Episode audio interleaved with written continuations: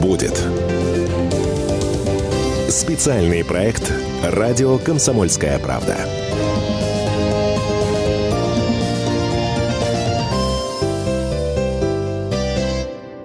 В студии Наталья Кравченко. Здравствуйте, уважаемые наши слушатели. Ну а в кресле главного героя Генеральный директор, главный редактор издательского дома «Комсомольская правда» Владимир Сунгоркин. Владимир Николаевич, здравствуйте. Доброе утро. Вы участвовали в а, Дальневосточном а, медиафоруме. Вот о медиа сегодня для начала хотела с вами как раз поговорить. Стремительно меняется медиапространство, и последние лет 10 наверное, мы слышим с вами на разных площадках. Революция в медиапространстве, трансформируется медиапространство стремительно. А, лет 10 назад а, вы нам стали объяснять, что а, журналист должен измениться, да, он должен стать универсальным, что редакция должна стать мультимедийной. А вот 10 лет мы слышим про революцию. А что происходит сейчас? Какие процессы сейчас в профессии, какие процессы трансформируют медиапространство сегодня, во что это выльется? Вопрос такой академически, да, а, ну, на самом деле революция имеет место. А, что такое революция с точки зрения нашего, скажем, потребителя? А, люди... Тут есть разные версии, как, как э, чего не коснись в нашей жизни. Но прежде всего люди меняют, если говорить о наших слушателях, тех, кто нас да. слушает по радио или смотрит по телевизору, люди меняют свои э, привычки, меняют очень сильно. Мы это видим, э, например, на судьбе газет. Если еще 15 лет назад э, главным, так сказать, властителем Дум была, была газета, э, и тиражи были несопоставимо больше, это все на нашей и на да. вашей памяти, то сейчас газеты заняли такую небольшую очень нишу, можно ее по-разному описывать, эту нишу, скажем так, комплементарно описывая ее, можно сказать, что Э, газеты читает наиболее думающая и продвинутая публика, что нам приятно. Мы да, продолжаем слышать. транслировать эту версию, да? Э, да, ради бога, мы, мы можем забросить хоть 15 версий, их обсуждать, да, вот в чем прелесть э, именно этой медийной революции, что что огромное количество информации свалилось на головы наших несчастных людей, и наших, и не наших, во всем мире – а, э, количество источников информации выросло э, в разы, может быть, десятки раз, может быть, в сотни раз. Никто, кстати, толком не подсчитывал и не, и не знает, что на самом деле происходит. Это тоже интересный вопрос. Что на самом деле происходит в медийном потреблении. Но среди всяких э, бесчисленных версий, в чем революция, моя версия или, ну, она не моя, я могу э, к ней присоединиться, просто, что люди а, стали гораздо больше потреблять информации. Э, просто люди, тот, тот самый человек, который 10 лет назад читал одну или две газеты, смотрел один канал э, телевизора, слушал, возможно, одно радио, завтракая, а сейчас втянулся в процесс массовый, человек массовый, да, втянулся в процесс, когда он Э, он, простой обыватель, потребляет гораздо больше информации. Вот суть, э, суть этой революции. Информации стало гораздо больше, информация стала доступнее. А что касается нашего сословия, журналистов, да. Да, э, мы работаем в гораздо больше, более конкурентной среде, мы работаем в условиях большего цейтнота, более нервной обстановки, чем, скажем, это было 15 лет назад. Ну вот, если так, коротенько. Но мы сейчас нашего брата жалеть не будем, просто попробуем mm-hmm. еще поразбираться все-таки. Вот газета перед вами лежит, и про да. газету вы начали говорить, да? А, в последнее время, и это много лет, мы наблюдаем разные процессы. А, это и разрушение системы подписки, это и распространение, это сокращение числа киосков, да, в разных городах мы это э, наблюдаем. Mm-hmm. И эпоха digital, все это приходит. Разговоры о том, что газета умрет, ведутся, ну, только на моей памяти, вот сколько времени там, не знаю, с полтора десятка лет. Но всякий раз, когда эти разговоры а, вновь заводятся, вы говорите о том, что умрет и непременно. А когда mm. никто сказать не может, на наш а, с вами век, думаю, хватит. Вот сейчас что вы думаете? Ой, знаешь, вот э, э, рассуждать все время в таких э, категорических формулах, формулах очень сложно, мне сложно. Вот там умрет и непременно. А, точка. Вот здесь точку нельзя ставить, потому что на самом деле когда я, если я говорю там, или говорил, что через 10 лет газет не будет, да, то, естественно, надо поставить некую, некое двоеточие расшифровать этот тезис. Каких газет? А вы, надо признать, во временном горизонте точно никогда этого не обозначали? Ну, можно точно так же сказать, и я об этом говорил много раз, что газета умрет на самом деле в том виде, в котором мы ее сейчас знаем – я уверен, что в ближайшие годы люди э, в массовом своем, так сказать, э, в массовых проявлениях своих, они перестанут э, иметь дело с платной газетой. На самом деле газета вещь такая довольно удобная, да, как вообще бумага. Ну, вот она лежит, ее можно отложить, можно вернуться, можно что-то подчеркнуть, там можно что-то вырезать, вырезать и сохранить. Вырезать и сохранить в домашний альбом, в как... можно наложить бюрократу Э, резолюцию и так далее. Когда я говорю, что газеты умрут, я имел в виду, кстати, это предсказание, можно сказать, уже сбылось, я имел в виду те самые газеты, которые выходили многомиллионными тиражами, э, каждое утро их разносили почтальоны, э, огромное количество киосков собирало да. у населения денежку. То есть газеты как часть бизнеса по продаже газет, они исчезают. Да? В целом газета, как и книга, как и журнал, как и Э, калькуляция, написанная на э, ну, не знаю, калькуляция, я имею в виду расписка, которую я вам дам, или письмо, которое я вам напишу, они, конечно, не умрут до тех пор, пока существует бумага, и, скорее всего, они вечны. Дальше газета, я имел в виду, умрет, как тот э, старый традиционный вид бизнеса. Кстати, очень был прибыльный вид бизнеса во всем мире. Журналисты писали в газету, газету печатали, потом за нее получали где 5 рублей, где 40 копеек, где 2 шиллинга.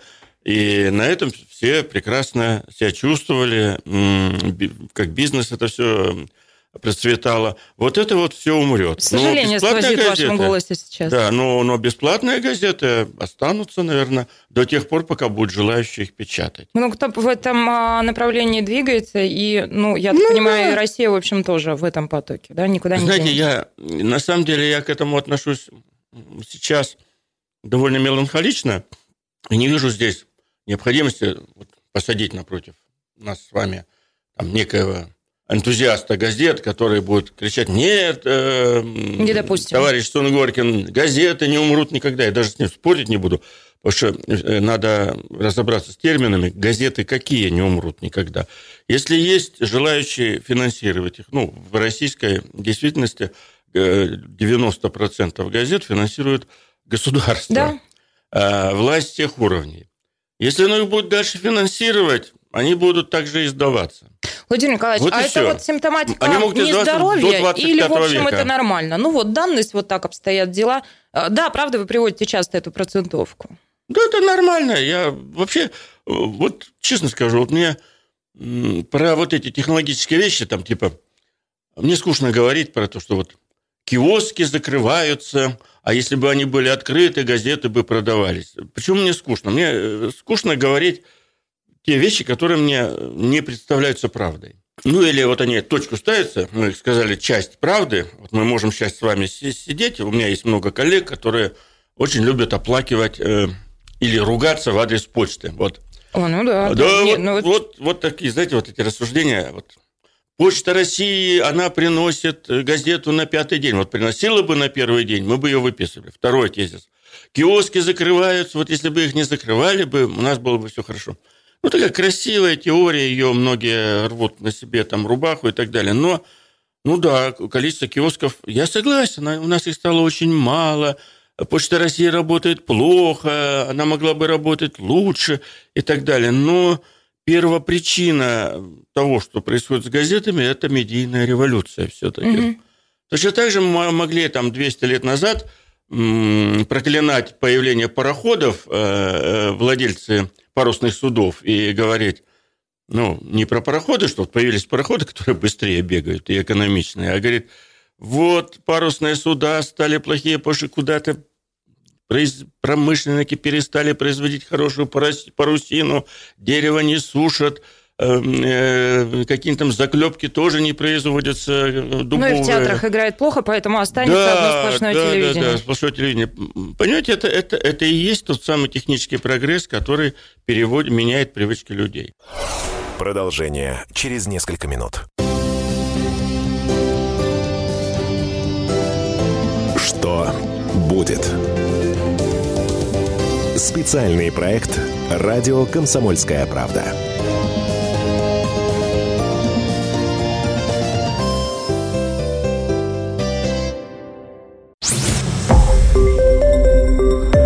Радио «Комсомольская правда». Более сотни городов вещания и многомиллионная аудитория. Владимир 104 и 3 FM. Эм. Пермь 96 и 6 FM. Эм. Ижевск 107 и 6 FM. Эм. Москва 97 и 2 FM. Слушаем всей страной.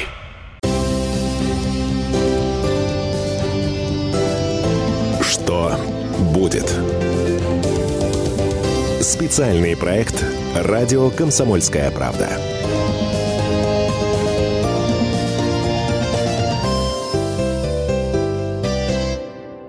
Радио «Комсомольская правда», программа «Что будет?» В этой студии Наталья Кравченко. Еще раз здравствуйте, уважаемые слушатели и зрители. В кресле главного героя Владимир Сунгоркин, генеральный директор и главный редактор «Комсомольской правды». Владимир Николаевич, продолжим. А, а, заговорили мы отчасти с вами про а, медиапотребление. Хочу об этом поподробнее с вами поговорить, это пообсуждать. Но не способы, скажем, медиапотребления, да, структуру, как не в этом смысле, а содержание и контент.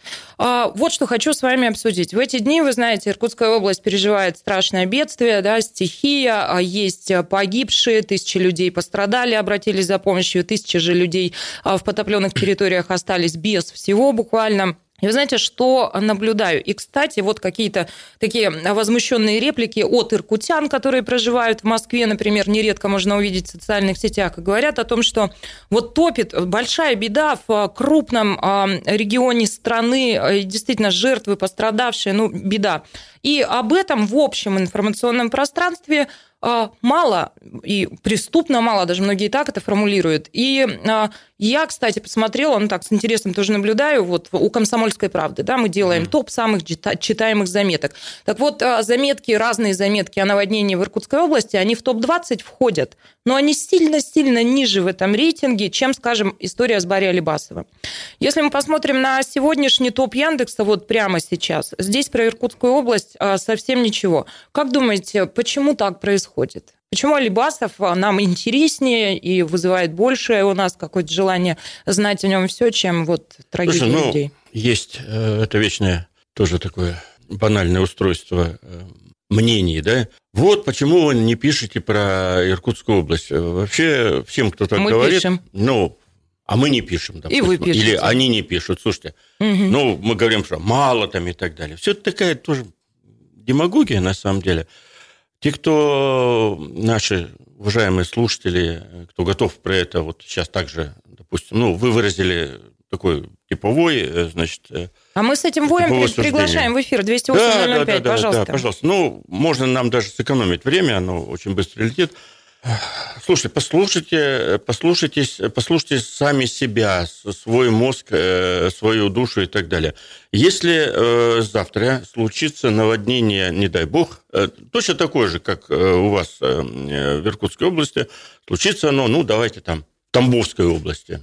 Вот вам, жителям Иркутской области, вы будете по-честному следить за всеми перипетиями, что в Тамбовской области случилось наводнение. Барри Алибасов нам будет интересно. Снесло э, столько-то домов, и там речка вышла из берегов, там речка называется Цна, в Тамбове течет.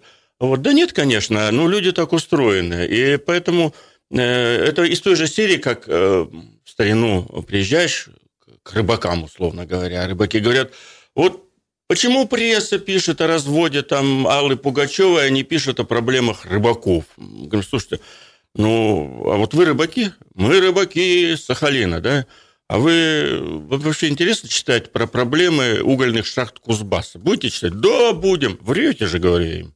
Ну, не будете вы читать а про, про Собчак проблемы. будете. А про Собчак как миленькие будете, а про Пугачева будете. Поэтому вот повестка, э, форми, формирующаяся новостная – значит, э, повестка, формирующаяся на федеральных каналах, э, в тех, в тех э, новостных ресурсах, которые должны понравится и жителю Кемерово, и Тамбовской области, и Иркутской области, она должна это, хочешь не хочешь, она должна это учитывать. Если она не будет учитывать реальные интересы слушателей, зрителей, читателей, то ничего хорошего не будет. Поэтому, ну, на сетование тех, которые говорят, вы почему мало пишете о наших затопленных районах, ну что, можно что-нибудь такое ответить, вежливое, можно, можно невежливое, но в любом случае просто наши уважаемые граждане, которые задают этот вопрос, вот я им предлагаю задаться другим вопросом. А вам интересно было бы, если бы телевизионный канал сейчас вам, вам бы рассказывал с утра до вечера о провалившейся яме в Пермской области. Там вот яма провалилась, и пол деревни ушло э, под землю. То есть все в любом ну... случае диктует психология восприятия. Человек таков, он так устроен, поэтому вот, собственно, да. да? Конечно. А, ну, все-таки, коли уж мы заговорили про наводнение, а, у нас тут а, Специфика региона такова, mm-hmm. ну вот всегда говорят о том, что Иркутская область избыточно политизирована. Мы это наблюдаем по разным процессам, а, которые происходят, там непредсказуемое электоральное поведение, то есть все знают mm-hmm. о политике все, все в нее а, вовлечены, и поэтому а, после того, как в аэропорту Братска в ночь субботы на воскресенье приземлился борт номер один, и руководитель государства Владимир Путин лично провел штаб, после этого заговорили, что это вообще-то знак, Угу. Это о чем-то договорит, договорит о многом, и что теперь Иркутская область а, в части вот ликвидации последствий а, наводнения будет везде зеленый свет, и теперь во всех высших кабинетах будут знать, что такое Тулун, Нижнеудинск и так далее. Вот как вы думаете, мы переоцениваем какие-то вот такие события и ситуации или нет?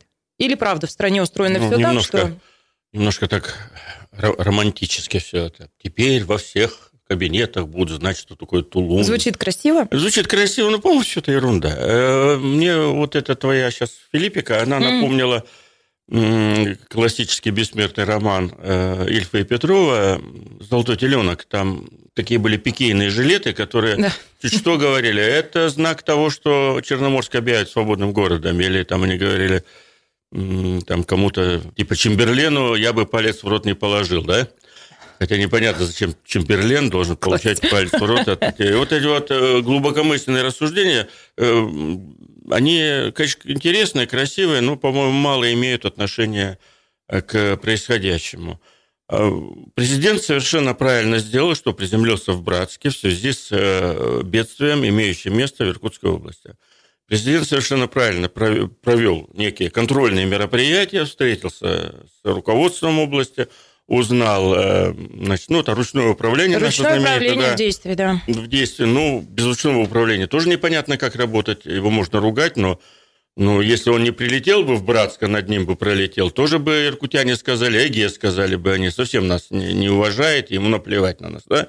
Нет, он, он э, приземлился, провел совещание, дал какие-то, выслушал все стороны, дал какие-то указания, помог тем, чем мог – значит, и э, приступил к руководству дальше. У него этих вопросов очень много.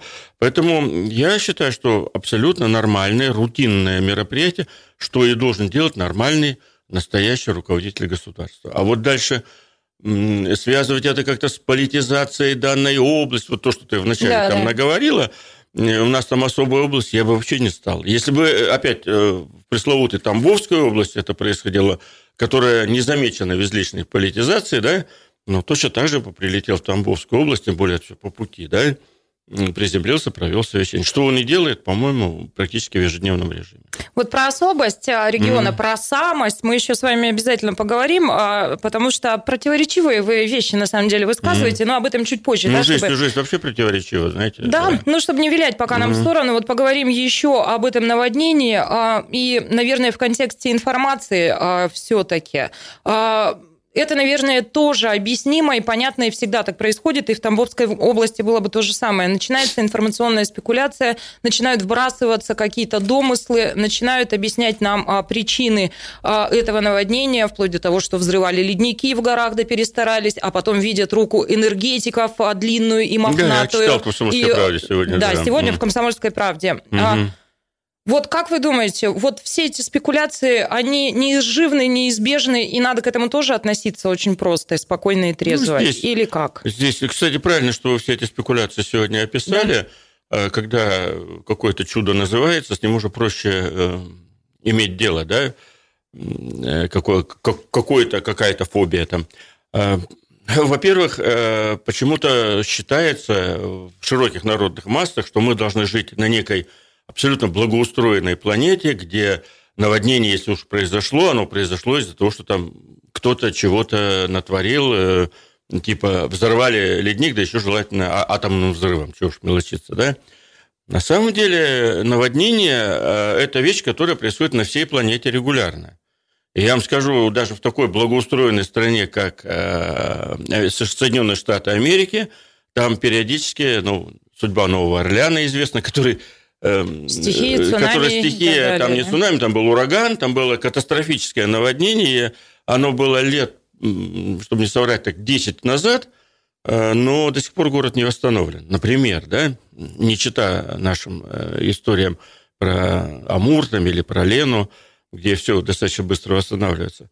Вот, поэтому то, что происходит наводнение, они, они происходят по всем мире, они э, приводят к большим жертвам во всем мире, что в Японии, что в Америке, что в Европе, кстати, где на такой мирной, казалось бы, реке, как Сена, произошло огромное наводнение, затопившее очень много значит, э, городков, и, и те же жертвы неизбежны. Вот если мы этот тезис как-то сами себе напомним, что это, это часть нашей жизни. Нравится, не нравится, но это часть нашей жизни. Тогда на это можно смотреть э, не с точки зрения конспирологии, это что ж такое случилось? Наверное, наверное, там ледник взорвали или там энергетики чего-то. Да не, не, не, мать природа, она гораздо сильнее людей и энергетиков, и Отмечу еще военных, раз, что да. подробнее на сайте kp.ru и в «Комсомольской правде». Продолжение через несколько минут. Что будет? Специальный проект «Радио Комсомольская правда».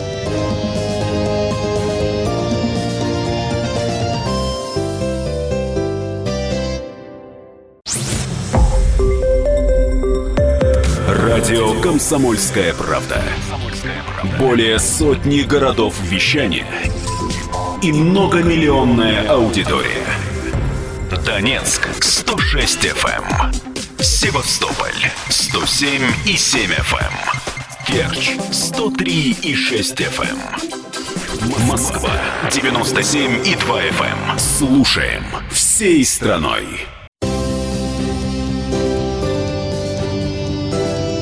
Что будет? Специальный проект «Радио Комсомольская правда».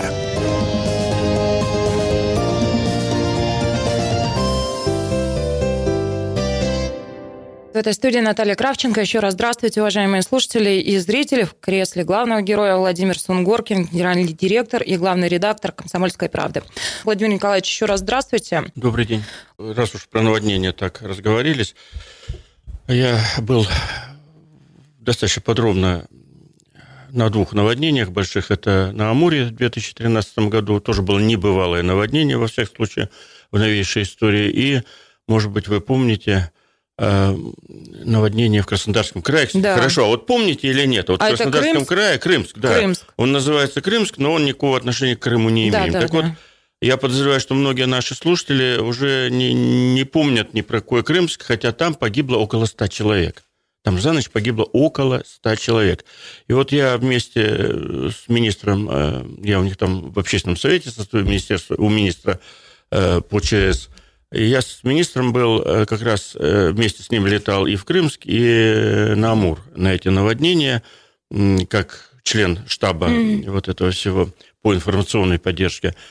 Эм, И э, я вам скажу, что и там, и там было огромное количество самых разнообразных конспирологических теорий, слухов.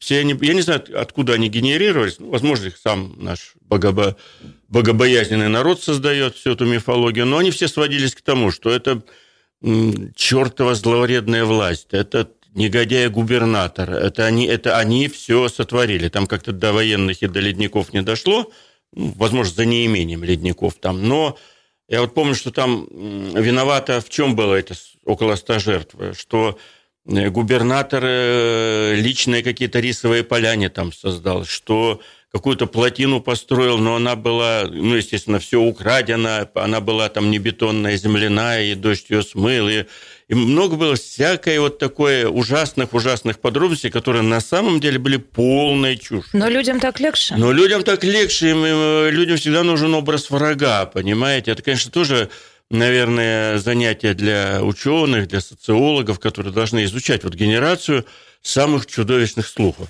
В Крымске ни один из этих слухов не имел никакого основания. Я повторю в третий раз, там 100 человек погибло. Там был смыт, по сути, такой современный уже город. А не, не старинный, а современные дома, там пятиэтажки были. Вот. И причиной, как и на Амуре, как и, значит, на, в Крымске, на этой совершенно безобидной, казалось бы, речке, причины были чисто природные явления. И там, и там. Вот. Но вот эти слухи, я помню, на Амуре там в чем виноваты были? Якобы Зейская ГЭС там не вовремя открыла какие-то заглушки, угу. и, поэтому, и поэтому Амур разлился до горизонта. Ну, конечно, все это было связано с новыми природными явлениями, которые есть и будут. Но э, мы же говорим о журналистике, о медиа. Вот интересная вещь, что медиа всегда... Я э, очень поддерживаю то, что в «Комсомолке» сегодня опубликованы вот эти все страшилки. Медиа часто опаздывают со страшилками, а порой их тупо генерирует и поддерживает, потому что, ну, потому что то, что такой заколдованный круг. Народ, он и создает эти страшилки, но он их и охотно поддерживает. А вот трудно балансировать вообще-то. Ну, а да не надо не балансировать. об этом нельзя. Э, нет, не надо балансировать, надо просто в итоге разбираться надо. Вот в чем суть э, журналистики? Так разбирайтесь. Пытаемся. Слушайте, а кто, кто, если не вы, будет разбираться? Ну, наверное, там и правоохранительные органы, и там Федеральная служба безопасности, э, постукивая рукояткой нагана, так, откуда этот слух? Ну, ну, даже ФСБ, если этим занимается, она, она как правило, все вот наши государственные органы, они по слухам занимаются, занимаются по разборке этих конспирологических версий, а потом там же у них где-то в папочках, где-то в сейфах это и остается. Оседает. И оседает, да. На самом деле сейчас ситуация беспрецедентная. Сейчас каждый человек, любой человек из сидящих. Это СМИ, по сути. Это СМИ, да. да. Нажимаешь, С большим или меньшим ли тиражом, да, да. Там, же, там же есть обязательно такая формулировка. Я узнал от очень близкого к, к, источнику. к источника, к близкого к чему-то там. И я раньше мы как-то это глотали, сейчас уже так с иронией относимся, но, но это же регулярно. Э, инфо 100% э, рассказала жена э, там генерала, значит. Лайк, шер. Чего, чего, какая жена генерала? И с изумлением я это наблюдаю практически ежедневно. У нас программа, кстати, называется «Что будет?». Что да? будет? Так вот, мне кажется, что мы, я надеюсь, что мы сейчас с вами находимся в таком интересном временном периоде, июнь, июль уже, да, июль 2019 года – у меня ощущение, что мы находимся, надеюсь, что мы находимся накануне каких-то больших решений, которые должны произойти осенью по, по изменению экономической политики в целом, которая должна сводиться к следующим вещам. И это, как ни странно, связано, будут у нас самолеты или не будут нормальные. Это большая децентрализация экономики. Децентрализация. Децентрализация, безусловно, децентрализация экономики – перенос э, значит, центров принятия многих решений в регионы и, соответственно, бюджетов в регионы. Второе, э, чтобы они все-таки не попрошайничали. Какой там самолет? Они у нас уже приезжают губернаторы в Москву и просят у президента, а можно мне, вот потрясла история, губернатор нефтеносного района, типа Ханты-Мансийска, приехал в Москву, и, с Путин, и у Путина попрошайничать, ему надо построить какой-то фельдшерско-акушерский пункт. Я это слышал своими ушами и видел своими глазами этот диалог. А прямая линия, а, 20 лет водопровод. Да, да, да. И президент благосклонно кивал и говорил, да-да-да, там, и записывал карандашиком, надо помочь вам с фельдшерско-акушерским пунктом э, в Лабытнанге в какой-нибудь там прости господи.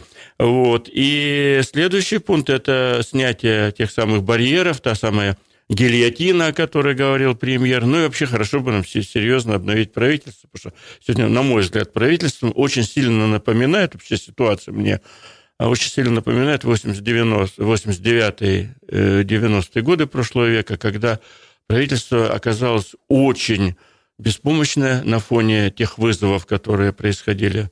Это очень похоже на то, что сейчас с нами происходит. И в итоге тогда это привело, собственно, к ликвидации Советского да, Союза. Да. Вот. Сейчас все-таки, мне кажется, мы сильно поумнели э, с тех пор и не будем доводить до каких-то разрушительных процессов. Поэтому вот по разделу «Что будет» и всяких там прогнозистики э, на будущее, мне кажется, осень, осенью должны происходить какие-то какие-то интересные события с точки зрения изменения экономической политики в стране. Ну вот, вот все-таки... Вот такой конспирологический прогноз. Тоже интересно, да, осень не за горами, посмотрим, да. посмотрим, как это все будет. Но правда да. есть ощущение, воздух дрожит в преддверии каких-то перемен, но все-таки ваша оценка, вот вы с оптимизмом а, всего этого ждете или ну, я всегда всю жизнь оптимист, поэтому о чем мне его с пессимизмом-то ждать? Кстати, с каким настроением мы чего-то ждем, оно зависит, э, вернее, оно влияет в итоге на нашу дееспособность. Вот у меня есть э, приятели, которые так более склонны э, к оптимизму, и они почему-то более успешные. А есть приятели, это пожелание всем нашим слушателям, мы да, завершаем да, потихоньку. А есть те, которые э, вот, э, у них а, а, апокалиптическое настроение, ну, типа, все пропало, так плохо мы якобы никогда не жили, э, мы никогда, у нас ничего хорошего не будет. И они почему-то вот с такими настроениями и, и сами хуже живут. Ну, думаю, Так что я желаю нашим слушателям так все-таки быть оптимистами. Потому что пессимизм какой-то всегда подавляет и собственную, и собственную волю к жизни, на мой взгляд. Генеральный директор и главный редактор, оптимистично настроенный человек Владимир Сунгоркин был моим соведущим. Владимир Николаевич, спасибо большое. Спасибо, Благодарю вас. Спасибо. Спасибо. Что будет? Специальный проект «Радио Комсомольская правда».